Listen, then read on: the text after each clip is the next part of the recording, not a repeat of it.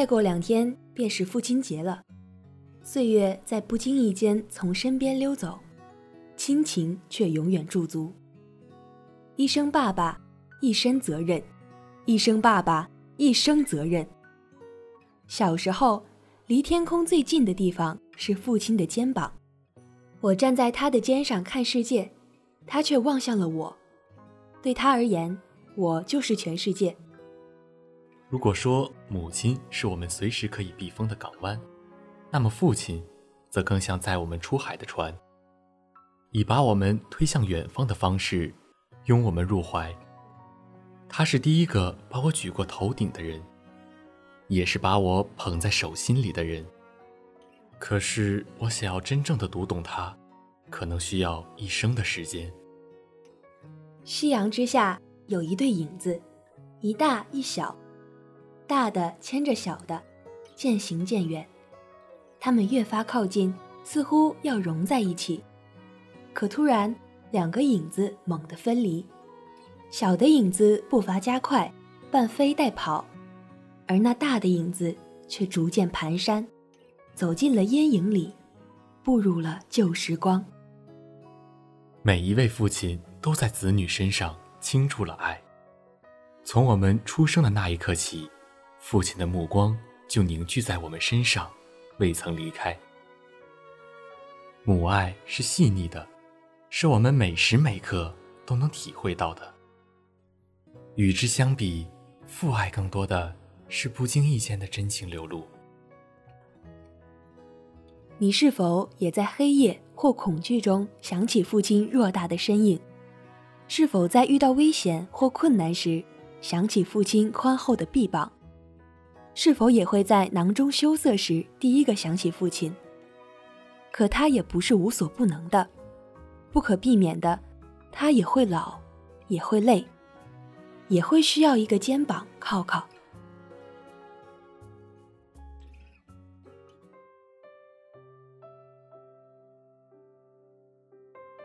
人们常说，父爱是一种默默无闻、寓于无形之中的感情。父爱是笨拙的、深沉的、威严的，如大山，如大地。其实。他们也有温柔细腻的时候，比如小心翼翼地抱着新生的你，比如不管你多大，都把你当成孩子一样疼爱。说起我的父亲，我脑海里首先浮现的是我爸那一直皱着的眉，藏着很多话的眼睛，张了张嘴又什么都不说，紧抿住的嘴唇，然后是满不在乎的挥挥手，让我离他远点儿。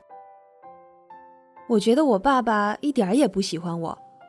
我家中照片有他抱着我弟弟的，抱着他朋友家孩子的，抱着我小叔的，就是没有抱着我的照片。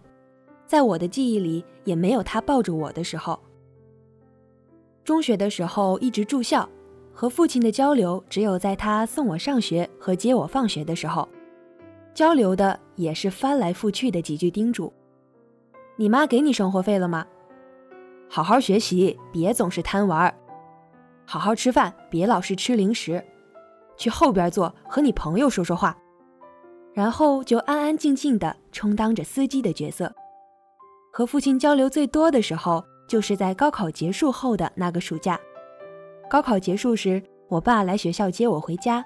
去宿舍拿东西的时候，我爸没像别的家长一样问我考得怎么样，就拍了拍我的肩膀说：“结束了。”玩手机去吧，从兜里把我的手机拿出来，让我去门口等着，他自己进去给我搬行李。查到志愿的那个晚上，是我爸爸话最多的一天，也是我爸夸我最多的一天。我没考上大学，我姑娘考上大学了，我姑娘真有出息，上大学了。儿子，你要向你姐姐学习，你姐姐考上大学了。我弟弟不以为意的撇撇嘴，跟我妈说：“我爸喝多了。”可我的心里却久久不能平静。我一直认为我爸爸不喜欢我，他从来没在我面前表现出我是他的骄傲，我能让他很开心。更多的时候，他会说我不如我弟弟，什么也比不过我弟弟，让我一边去，他儿子什么都会做。来大学是我爸爸开了八小时车送我来的，他还是一如既往的沉默。但是我在车上睡醒后发现，靠近我的袋子里有五个黄澄澄的橘子。我妈说那是我爸特意买的，因为只有我爱吃橘子，特意给我买的。我突然定在那里，好像每次我爸接送我上学的时候，车上都有橘子。我抬头看向后视镜，正好和我爸的眼神相碰，他立刻避开，而我却看着爸爸熬着通红的眼睛，不移半步。突然想起高二的时候，我爸去参加我的成人礼，一直拉着我的手走过成人门，给我整理成人帽，他的眼眶也是红红的。思绪渐远，想起每次和我弟弟吵架后。我爸都会把弟弟叫出去，然后我弟就会不高兴的找妈妈告状。爸爸老是向着姐姐，我当时听着还不以为然，觉得不可能。还有每次我放假，弟弟就会很高兴，说爸爸会做好吃的。我心想，还不是你放假了吗？要是只有你放假，不是吃的更好吗？妈妈也会说，你姐姐放假了，咱们要吃好的了。饭间。爸爸突然聊起我在学校的事儿，我诧异，他怎么会知道？细想之下，是他开车送我的时候，侧耳听我和同学聊天知道的。我悄悄在心里说，他应该很喜欢我吧。想到这些，我的眼角逐渐湿润，几滴眼泪流了下来。爸爸注意到了，抬起头冲着后视镜对我说：“哭什么？”你是去上大学，又不是要嫁人了，以后有的是机会回家。把我送大学里，他也没说太多什么话，就是让妈妈多给我点钱，用的方式一点也不温柔。你闺女又馋又能吃，多给他点钱。他自己一个人在外地，虽然离家不远，就八百多公里。后面还有一句很小声的。那也别委屈他了。这似乎又和他刚对我说的有些矛盾。寒假的时候，我问我爸，是不是挺喜欢我的？我爸愣了一下，让我一边去，挡着他看电视了。罢了罢了，爸爸还是爸爸，看你不顺眼的爸爸。吃饭的时候，我爸突然跟我说：“你是第一个孩子。”我是第一次当爸爸，我在学着怎么和你相处。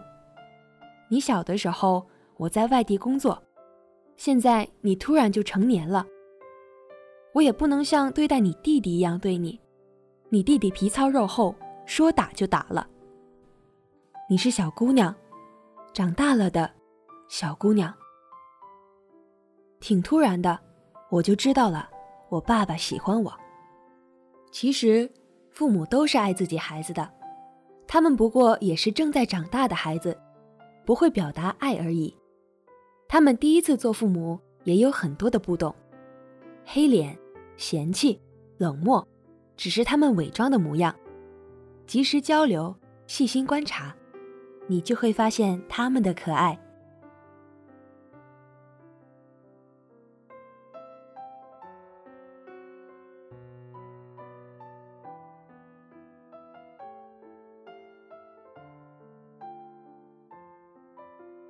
父亲不善表达，他总是把话藏起来，藏进热牛奶里，藏进背影里，藏进皱纹里。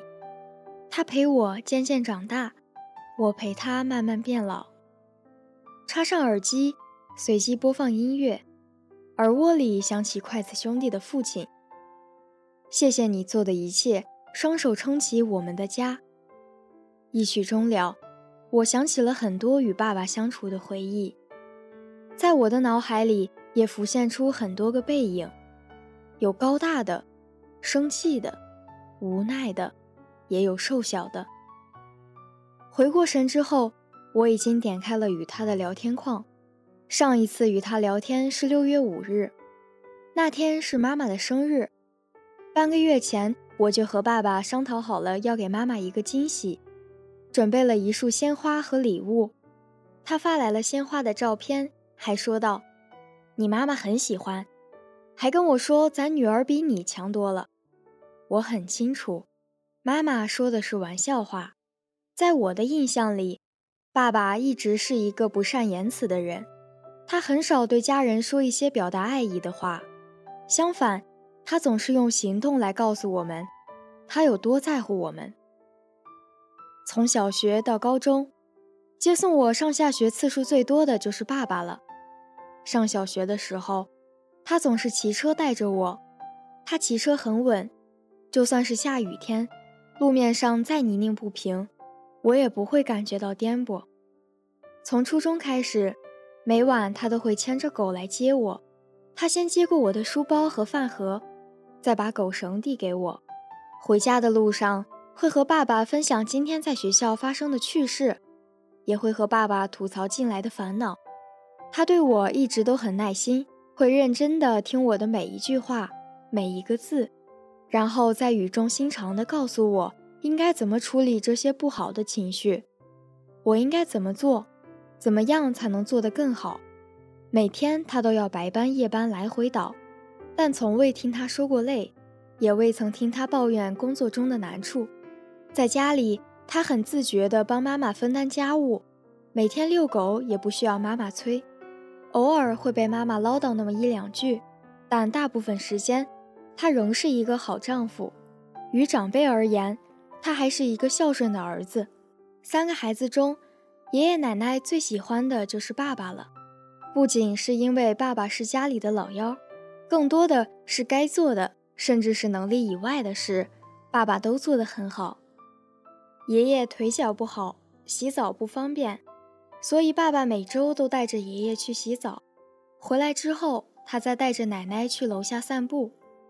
奶奶患有阿尔兹海默症，他很少会记得住谁，但一直会挂念着他的小儿子。他更是一个伟大的父亲。让我记忆犹新的是，去年高考填报志愿时，从头到尾都是我自己填报的。所以当时爸爸妈妈并不清楚我的志愿，我一直都想出省，想考离家远一点的学校，一是想看看外面的世界，二是想早一点体验离父母很远的生活。当妈妈看到我前两个志愿都是外省的学校时，她没有过多的跟我说什么，只是说，想去做什么就去做吧，妈妈支持你，只是你做好了这个决定。就要能够承担起这个结果。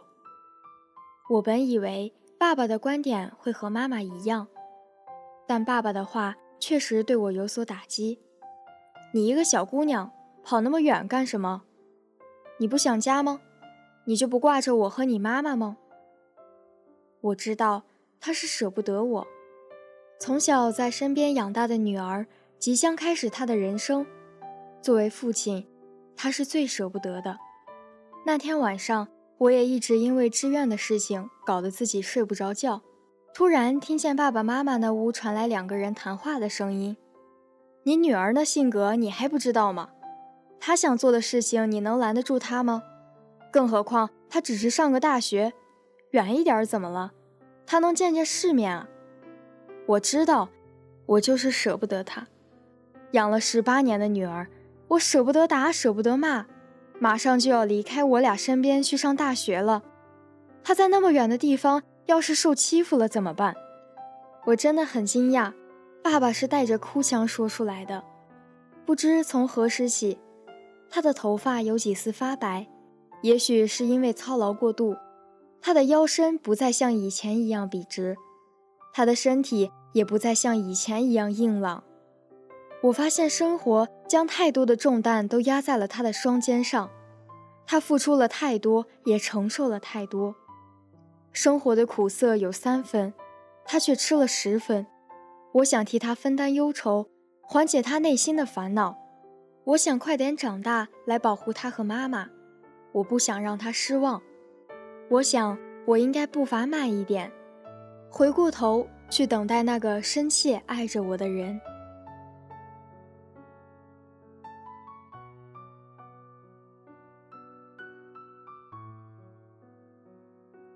父亲不仅在陪伴着我们长大，更是我们人生的引路人。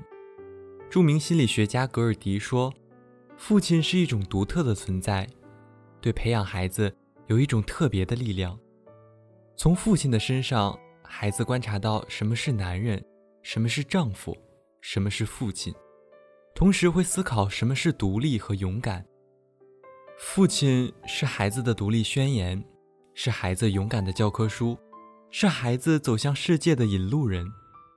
父亲这本书啊。”年幼的时候读不懂，直到真正长大，重新打开，才能读懂这本书。读懂了它，也就读懂了人生。父亲在我的人生中一直扮演着引路人的角色。自我真正懂事起，我便一直在学习父亲。父亲，一家之主，更是一家人的依靠。他也独自担起了一家人的重任。我的父亲生于农村家庭，早些年农村并不重视教育，所以我的父亲学历也并不高。那个时候在农村，只有下田种地这仅有的生活方式，所以在父亲上学的时候，他也并非特别认真努力。初中时便常常打架、逃学、与人厮混，直到后来，我的父亲遇到了我的母亲。父亲告诉我说：“遇到我的母亲是他人生中最幸运的事。”也正是遇到了我的母亲，他的人生开始步入了正轨。我的母亲生于教师家庭，所以她从小就特别优秀。我的父亲深知他与母亲的差距，因为生于农村，父亲身上有着吃苦耐劳的品性。也正是因为这份勤劳，我的外公十分欣赏我的父亲。最后答应了这门婚事。在和母亲结婚后，我的父亲也从一个懵懂无知的少年，正式的承担起了一个家庭的责任。虽然初中时父亲一直厮混，但后来他自己努力考上了中专，这当时在村里也算是比较高的文化水平了。再加上父亲较广的人脉关系和较强的为人处事的能力，父亲在村里当了几年的村支书。后来，他和母亲这个小家有了我的姐姐和我的加入。尤其是当我出生之后，我的父亲深知家庭条件艰辛，戒掉了抽了许多年的烟。原本的生活十分平静，虽然很苦，但是我的父亲也很满足。直到我四岁那年，也正是我刚刚记事的时候，家里遭遇了变故，我的姐姐遭遇了不幸。对于我的父母，姐姐的去世给他们造成了很大的打击。从那以后，我的父亲做出了人生中最重大的一个决定。他决定走出农村，来到城市打拼，给我一个更好的未来。父亲带着母亲和我，来到了一个完全陌生的城市。起初，他也十分迷茫，不知从何开始。但因为父亲吃苦耐劳。他也知自己身上担子之重，在打拼了十多年后，尝试了许多挣钱的方法，最终也算事业有成，让我们一家人过上了幸福的生活。人生很长，我无法用三言两语讲出父亲的人生，也只能算是简单概述。只记得我在初中叛逆时，父亲和我说起他自己曾经的过往。父亲一直很少管我学习的事。可能他觉得他自己曾经也并不优秀，所以他很少要求我什么。初中时，父亲一直忙于工作，加上我当时正不懂事，以至于那时候我和父亲的交流很少。我也一直认为父亲并不在乎我。初三时得知我早恋后，父亲并未说过我太重的话，他只是和我说：“这个年纪应该懂事了。”无论做什么，都应该承担自己的责任。也正是那个时候起，我才算是对“责任”一词有了概念。后来父母开玩笑时，我才知道，父亲初中时也谈过恋爱。母亲戏谑地说：“我早恋是遗传了我的父亲。”我才知道为什么父亲没有对我早恋的事大发雷霆。可能对于父亲来说，他对我更多的是惭愧。他自己曾经也有过年少轻狂，所以他没有为我树立好的榜样，这也是父亲一直不管我学习的主要原因吧。高中时有一次家里人聚餐，父亲和几个兄弟也算喝了个尽兴。前两天我刚和父亲吵架，餐桌上我并没有耍小脾气，只是客人们走后，母亲在收拾，父亲躺在沙发上，而我自顾自地玩着手机。起初我并没有注意到父亲已有了几分醉意，便没有搭理父亲。后来父亲突然和我说，他已经不年轻了，拼不动了，以后的路更多的只能靠我自己走了。那时候我才发现，父亲脸上已有了皱纹，头发也日渐稀疏。后来细细回想才明白，高中时我住校，每逢周末回家。父亲总会在家陪我两天，感觉那时父亲也没以前那么忙了，这也是父亲对我的弥补吧。随着与父亲相处的时间越来越多，我也与父亲有了更多的交流，我也开始明白了父亲身上的担当。因为父亲曾经并不优秀，所以他很少给我提要求，他和我说的更多的都是人生哲理。刚开始真的不太理解，很多道理都是随着年纪的增长才明白的。于我而言，父亲更像是一本书，同时他也在努力提高自己，真正的为我做到言传身教。上大学后，父亲告诉我，他没上过大学，他不知道大学是什么样子，所以他没办法给我提供物质以外的需求。大学乃至以后的这条路，真的只能靠我自己去慢慢探索。大道理我都懂了，他也不爱唠叨，只是希望我不要辜负自己就好。年少时都希望快快长大，做到独立。可当我来到一个陌生的城市后，我才真的体会到父亲曾经的无助。父亲常说。不希望我将来和他一样，希望我将来的生活比他更好。但他不知道的是，我一直在学习他，学习他的为人处事，吃苦耐劳，不轻言放弃。父亲教会我的东西，不只是道理，是责任，是担当，更是生活。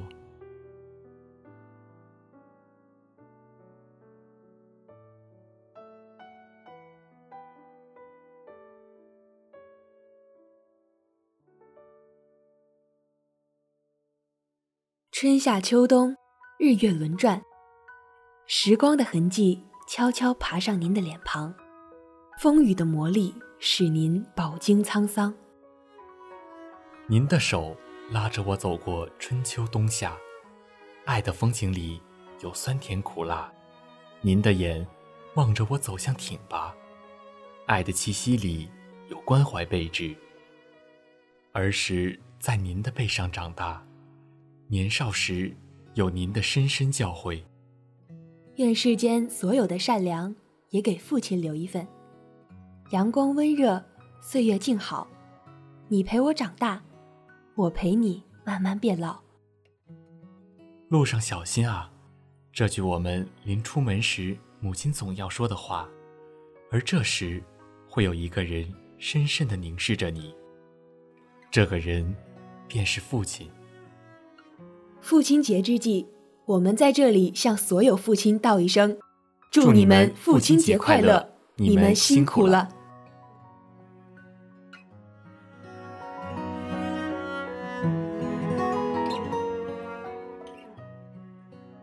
本期文字：安雨凤、张潇雨、段志鹏、李思成、邢亚欣、刘雨桐。主播：刘子聪。陈明宇、米香、牛思翰，编导刘雨桐、邢亚欣、丁义军、李思成、孟新阳，策划大学生通讯社，监制童艺新、王少娜。